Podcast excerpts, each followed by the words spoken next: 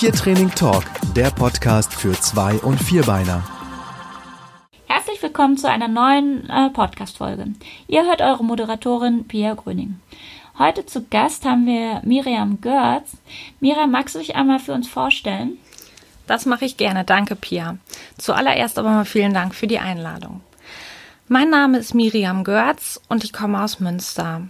Ich bin jetzt inzwischen seit äh, zehn Jahren im Tierschutz tätig und arbeite ehrenamtlich bei den Tierfreunden Münster. Dort haben wir viele Hunde aus dem Ausland und äh, überwiegend Hunde aus Rumänien. Meine eigenen Hunde ähm, kommen ebenfalls aus dem Tierschutz. Ich habe einen Hund aus Spanien, die kommt von Fuerteventura, und einen ebenfalls rumänischen Straßenhund. Beide waren zu Beginn sehr ängstlich und aus diesem Grund liegen mir gerade die unsicheren und ängstlichen Hunde halt auch besonders am Herzen. Okay, du ähm, bist ja gleichzeitig auch äh, Hundetrainerin ne, und auch äh, Katzentrainerin, ich glaube von der ATN, oder? Ja, genau. Ausgebildet, ja.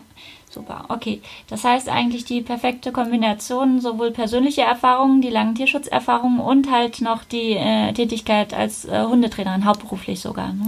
Ja, genau, inzwischen auch hauptberuflich. Genau, super. Ähm, ja, man hat schon ein bisschen gehört, die Tierschutzhunde liegen dir ähm, am Herzen und vor allen Dingen ähm, die ängstlichen, ich sag mal Hundemigranten. Ähm, und das ist heute ja auch unser Thema. Magst du da ein bisschen was äh, zu erzählen?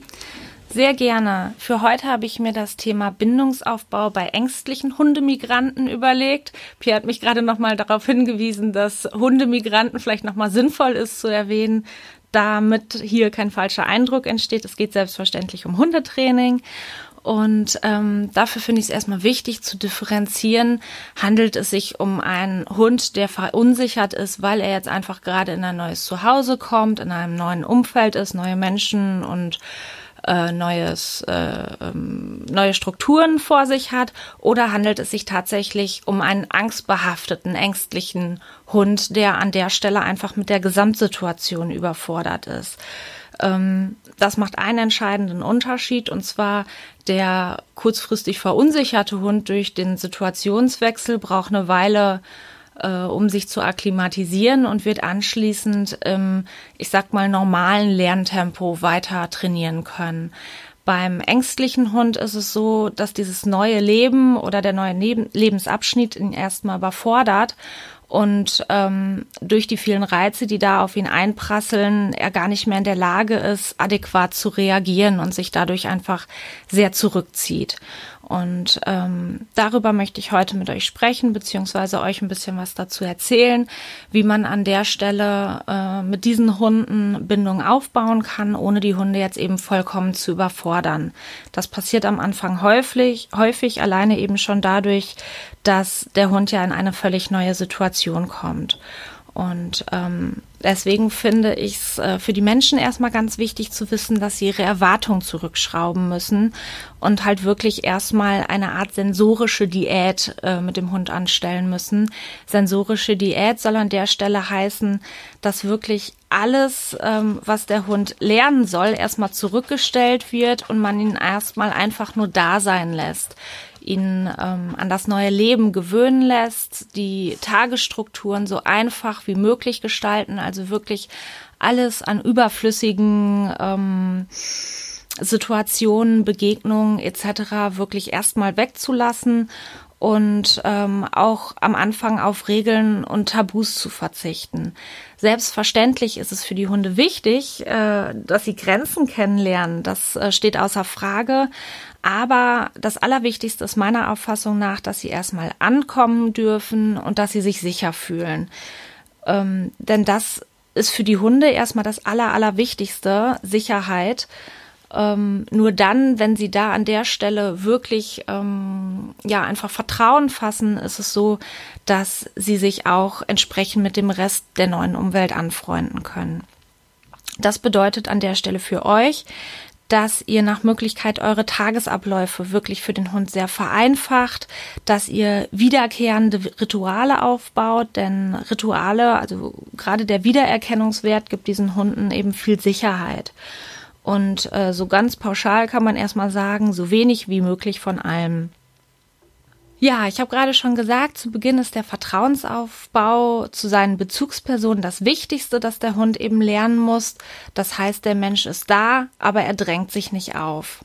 Mm, gerade beim Thema Aufdrängen kommen wir zu einer der häufigsten Problematiken, und zwar, wenn der Hund mal nach draußen muss.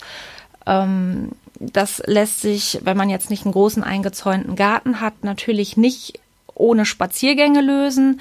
Und da kommen wir schon zur allerersten Problematik. Wenn ich nun meinen neuen Hund an die Leine nehmen möchte, dann muss ich ihn für gewöhnlich erstmal bedrängen, bis er halt äh, an der Leine ist. Und ähm, alleine das ist für die Hunde eben schon wieder eine Situation, die sie nicht einschätzen können und die sie auch verängstigt. Und genau deswegen solltet ihr euch an der Stelle schon mal Gedanken machen, wie ihr das sinnvoll trainieren könnt sodass diese Situation für Hunde nicht lebenslang zu einer ängstigen Situation wird.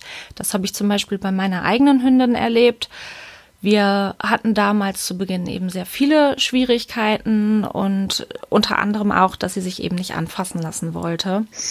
Mm, ich hatte an der Stelle zwar gewusst, dass sie eben sehr ängstlich ist, ich wurde auch sehr gut darauf vorbereitet, aber ich hatte keinen eingezäunten Garten und musste deswegen ab und zu doch mal äh, den Hund vor die Tür bekommen und habe sie deswegen dann quasi in das Geschirr mehr oder weniger reingedrängt.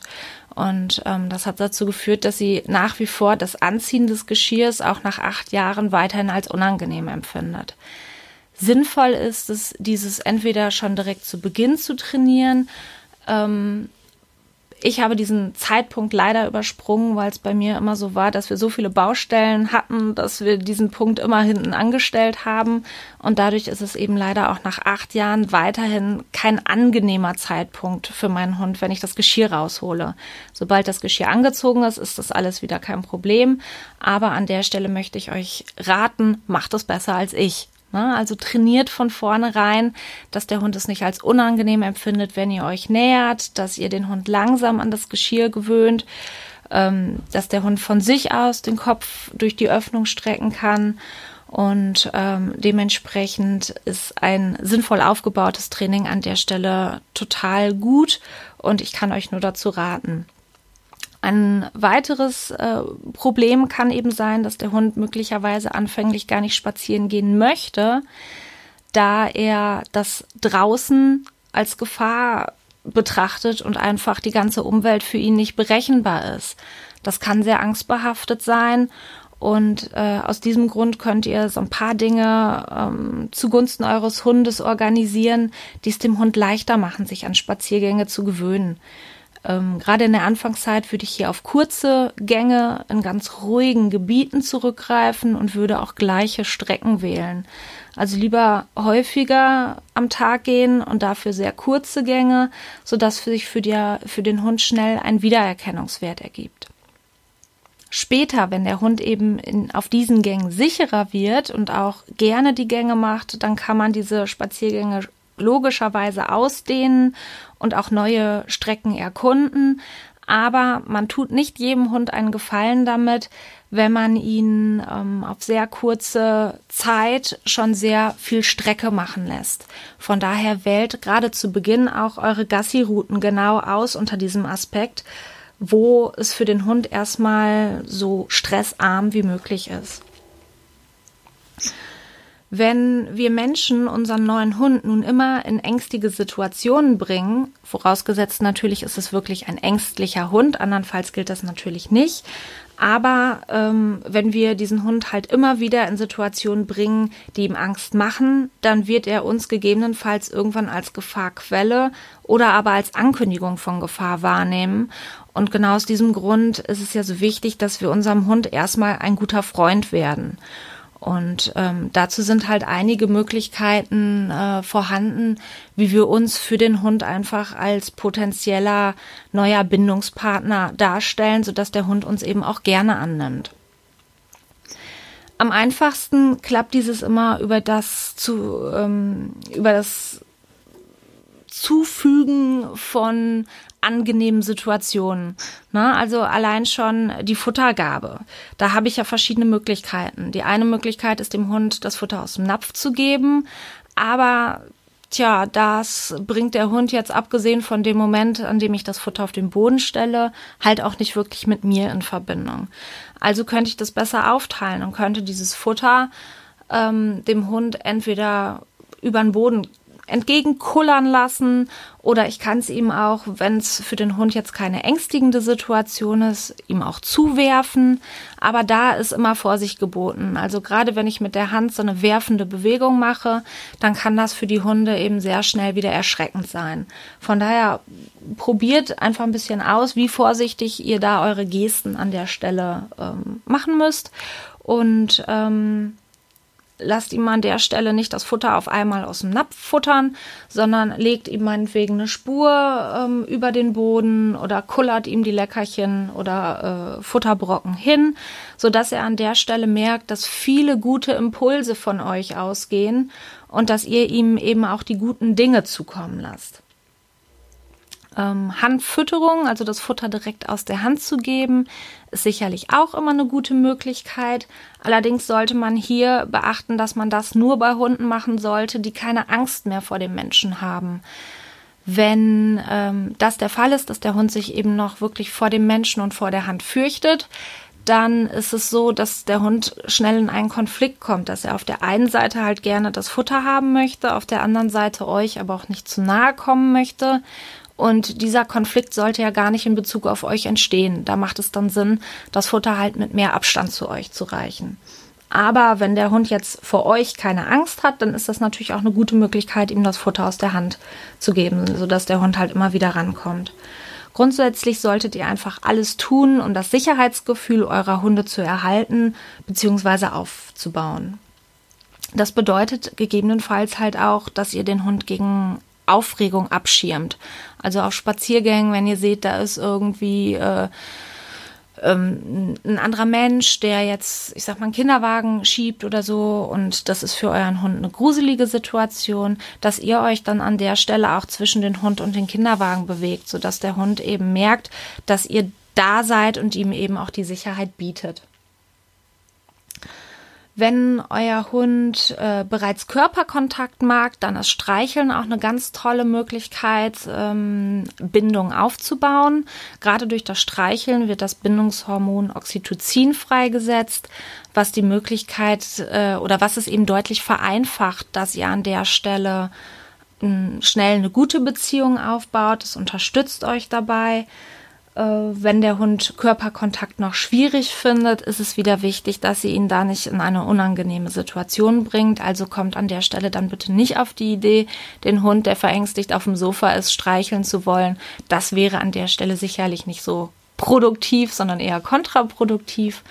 Aber dafür habt ihr in der Zukunft natürlich noch genug Zeit, denn wenn ihr eurem Hund zum Ankommen Zeit lasst, ihm zeigt, dass ihr ihn an der Stelle nicht bedrängt, aber dass ihr da seid, dass ihr ihn in neue Situationen führt, dass ihr ihn an der Stelle nicht im Stich lässt, dann wird der Hund auch schnell merken, dass ihr ihm nichts wollt und wird euch an der Stelle auch sein Vertrauen schenken. Und nach und nach wird er auch eure Nähe suchen, sodass ihr an der Stelle langsam anfangen könnt zu streicheln.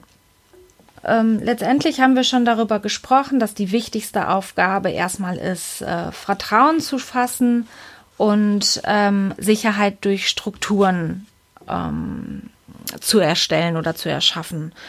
Ähm, wenn dann das Vertrauen aufgebaut ist, dann kann ich selbstverständlich auch beginnen, den Hund zu erziehen. Ähm, aber auch erst dann beginne ich, den Hund an Regeln zu, zu gewöhnen. Regeln bedeuten für den Hund auch Sicherheit, da er lernt, wie er sich in einer Situation richtig verhalten soll. Beispielsweise, wenn euer Hund nicht auf die Couch soll, dann ähm, sollte ich, gerade wenn der Hund noch dazu neigt, sehr ängstlich zu sein, beispielsweise erstmal das Sofa mit Gegenständen vollstellen, sodass es dem Hund halt schwierig ist, auf die Couch zu gehen. Also erstmal durch Management verhindern, dass der Hund die Couch betritt und ähm, später, wenn ich diese Gegenstände dann peu à peu wieder äh, abstelle, dass ich den Hund beispielsweise dafür belohne, dass er anderweitig Liegeplätze aufsucht Oder aber, wenn er sich dann doch mal auf die Couch verirrt, dass ich dann nicht irgendwie gleich übermäßig böse reagiere, sondern dass ich dem Hund einfach freundlich von der Couch runterlotse und an dessen einen alternativen Schlafplatz äh, zeige, für den ich ihn wiederum belohnen kann. Das heißt, ich zeige dem Hund an der Stelle ähm, auf, was ich nicht gerne möchte, aber was noch viel wichtiger ist, ich zeige die Alternative auf. So lernt der Hund halt sehr schnell, was von mir gewünscht ist und kann sich dementsprechend auch richtig, also adäquat verhalten. Ich trainiere gerade unsichere Hunde und ängstliche Hunde sehr viel über Klicker- und Markertraining. Klickertraining ist euch sicherlich schon ein Begriff. Markertraining äh, ist im Prinzip dasselbe, nur dass statt dem Klicker eben ein Wort benutzt wird. Das heißt ein Signal, das dem Hund eine Belohnung ankündigt.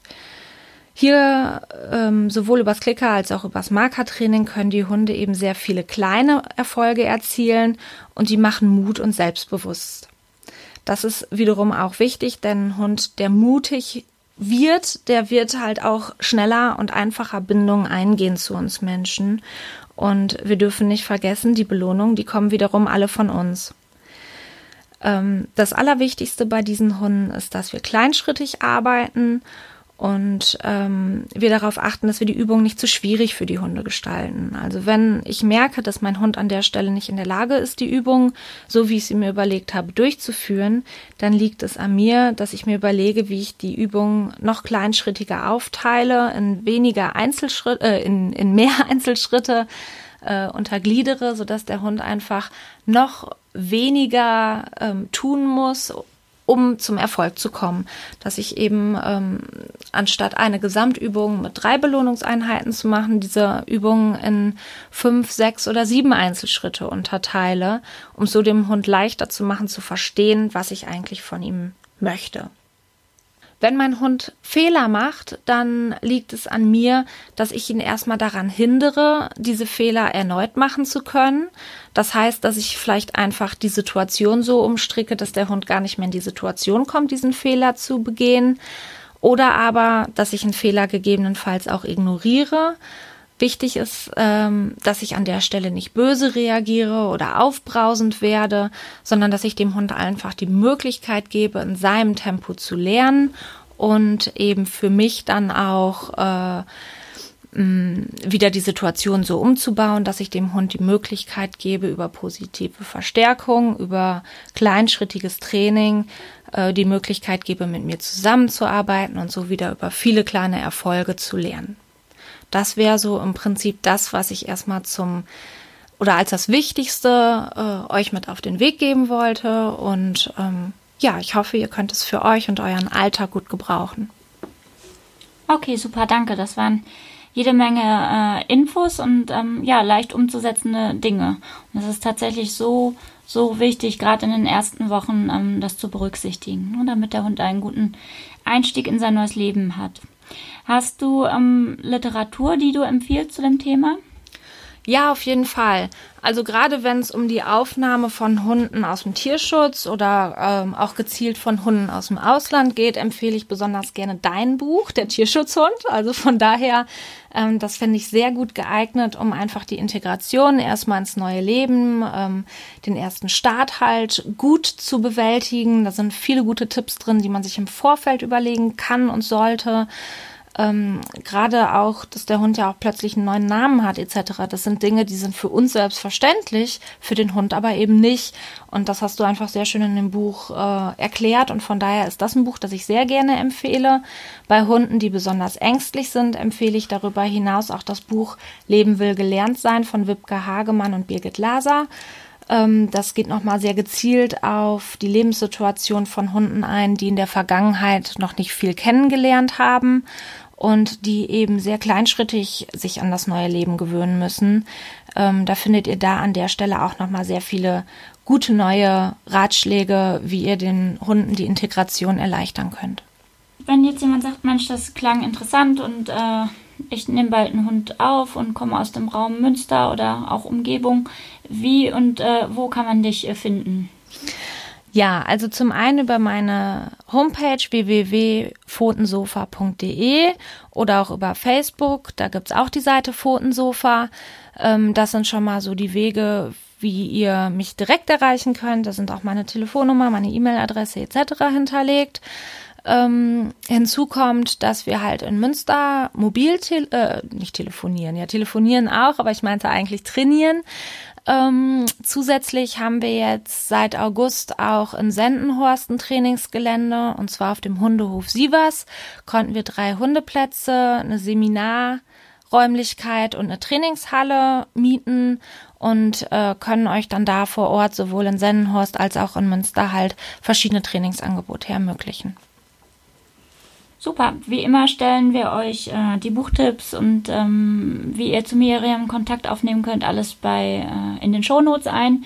Die findet ihr unter www.tiertraining.tv und dann in dem Menüpunkt Podcast einfach reinklicken. Genau. Ja, wir hoffen wie immer, dass es äh, euch gefallen hat und freuen uns über eine ähm, Bewertung über iTunes.